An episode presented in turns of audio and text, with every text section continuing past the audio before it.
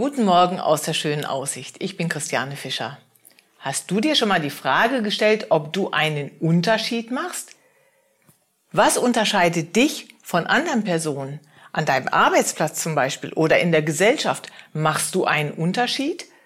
Was haben andere Menschen davon, dass es dich gibt? Dass du in der Situation an dem Ort bist, wo du bist? Oder machst du gar keinen Unterschied? Ich denke, wir sind berufen, einen Unterschied zu machen. Als Christen, da wo Gott uns hingestellt hat, sind wir nicht zufällig, sondern wir haben einen Auftrag. Gott sagt in Hesekiel 20, Vers ähm, 30 eine ganz starke Aussage, die mich erschüttert hat. Und zwar sagt Gott, und ich suchte unter ihnen einen Mann, der die Mauer bauen und vor mir für das Land in den Riss treten könnte, damit ich es nicht zugrunde richte. Aber ich fand keinen. Gott möchte retten. Wenn du an deinem Arbeitsplatz vielleicht der einzigste Christ bist, dann ist das der große Unterschied, dass du beten kannst, dass du die Autorität des Gebetes kennst. Bist du nur einer, der mit mault, weil vielleicht Sachen jetzt alle aus dem Ruder gelaufen sind in der Corona-Zeit? Oder trittst du in den Riss und betest du? Betest du, dass neue Kunden kommen, dass neue Aufträge kommen? Betest du für deine Firma? Betest du um Weisheit für deinen Chef, der in der Situation vielleicht sehr angespannt wirkt?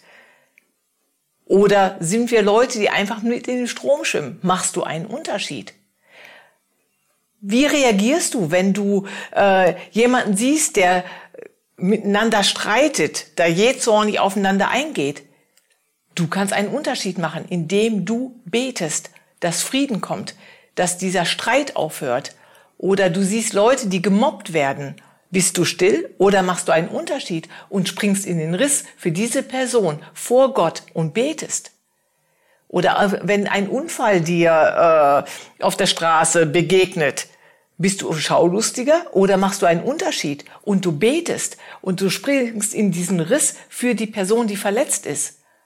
Sprech Leben aus, weil die Autorität hat Gott uns gegeben. Oder du liegst im Krankenhaus oder äh, bist mit anderen Menschen umgeben, die Hilfe brauchen.